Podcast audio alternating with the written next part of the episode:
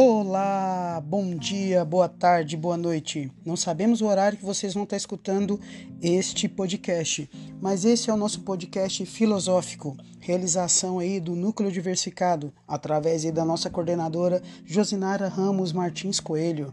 Agradecimentos aí aos professores Célio Leão Benedito, Camila Cardoso Ribeiro Marques, Vanila de Cássia Rodrigues.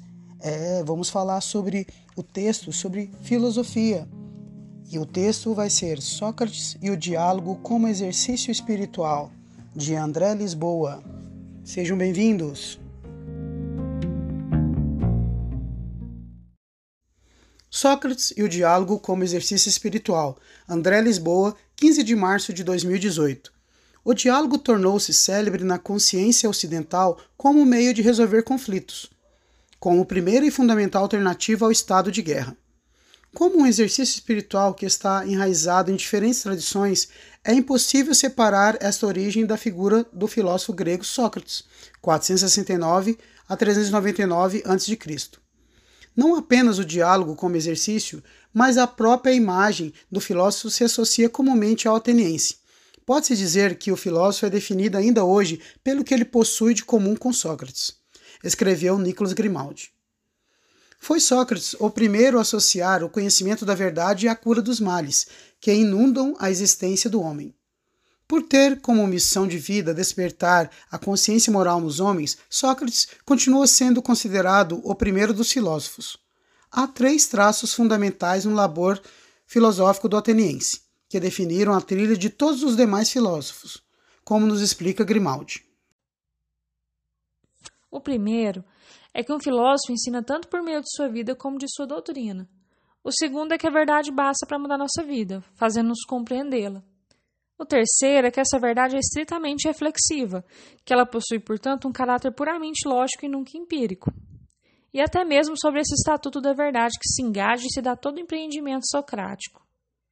Contrariamente aos físicos, a verdade que importa o filósofo não consiste em nenhum tipo de conformidade com o real, mas apenas de um acordo do pensamento consigo mesmo. E de que modo se dá o acordo do pensamento consigo mesmo? Por meio do diálogo.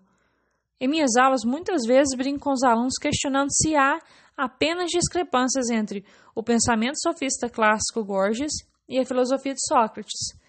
Eles teriam algo em comum? O primeiro dizia nada existir, e que, se algo existisse, nada se poderia saber deste algo, e que, se pudesse saber algo deste algo, nada se poderia comunicar. O segundo, Sócrates, o que ele dizia? Ora, Sócrates dizia que nada sabia, contudo, gostava de uma boa conversa.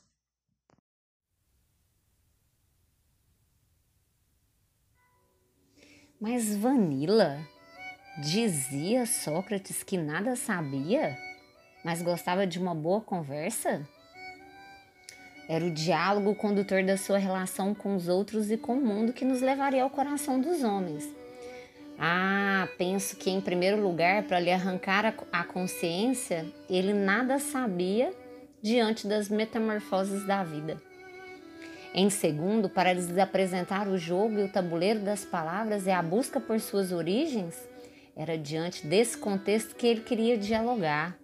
O que nos diz Sócrates acerca do homem? Acredito que venha logo aquela bela frase, né?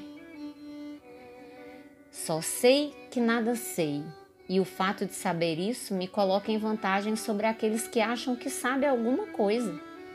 É muito relevante esse pensamento de Sócrates. Mas mesmo assim ele ainda dizia que o homem era um ser adoentado, uma alma que por um pecado foi aprisionada em um corpo e que dele precisa emigrar para outra dimensão, a dimensão das almas. Mas como diria um amigo filósofo Marcos Miguel, outra coisa não faço senão andar por aí persuadindo-vos moços e velhos a não cuidar tão aferradamente do corpo e das riquezas como de melhorar o mais possível a alma, dizendo-vos que dos haveres não vem a virtude para os homens, mas da virtude vêm os haveres e todos os outros bens particulares e públicos. Isso era o que o Marx achava, mas Sócrates ainda pensava que, ao justificar sua missão diante do tribunal de Atenas, tinha que levar o ser humano a pensar que nada sei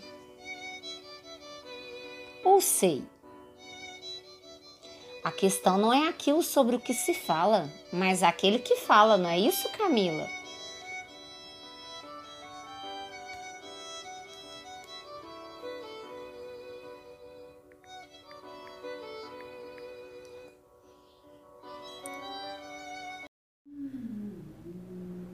Exatamente, Josnara.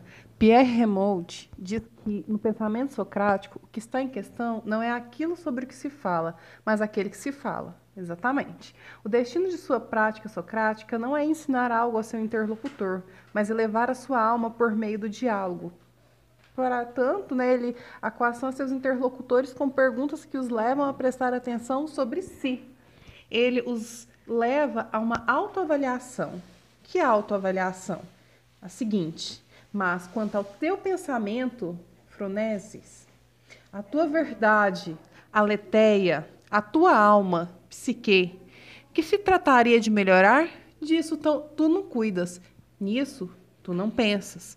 Então, é um pensamento que nos leva a refletir sobre esta questão.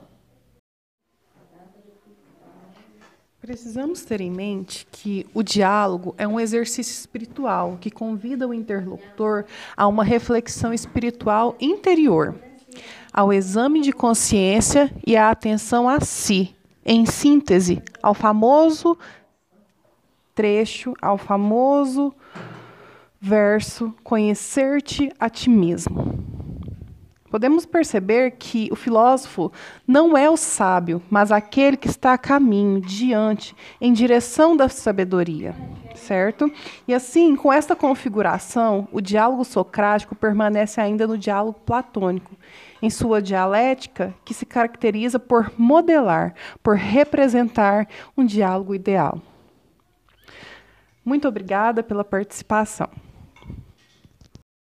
Com isso, encerramos nosso podcast filosófico. Então, professor protagonista, seu apoio é muito importante. Esperamos que essa reflexão tenha agradado, ajudar a divulgar sobre o dialogar. Um grande abraço a todos e até o próximo episódio. Tchau, tchau. É, como toda grande obra, temos que ter aí o making off também. Então a gente deixa um pouquinho aí da, dos erros de gravações para vocês. Um grande abraço e até o próximo episódio.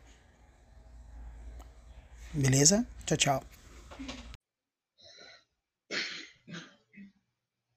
Eu tenho que falar alguma coisa, é?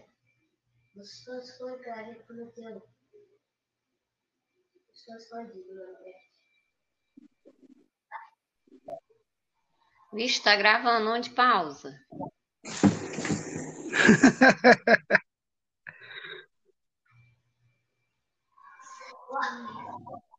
Viu aí?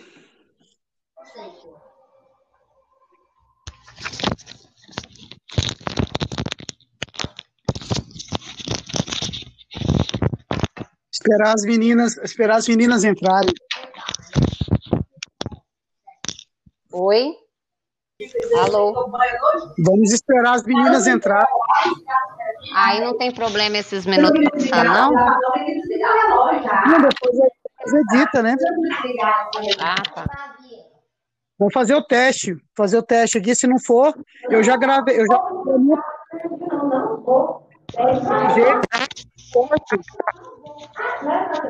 Quem é que tá dando ralo aí?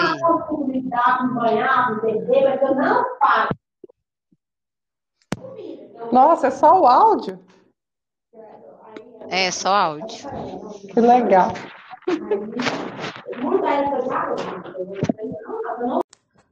O primeiro é que um filósofo ensina tanto por meio da sua vida como da sua doutrina. O segundo. Ô, oh, barulho. Então, Vanilla, você desde o começo falou, né, que Sócrates. que dizia Sócrates? Que nada sabia? Era o diálogo condutor da sua relação. Com os... Oh, espera aí só um pouquinho. Nossa, esqueci que eu tava gravando. Pierre Rado... Rado... Re...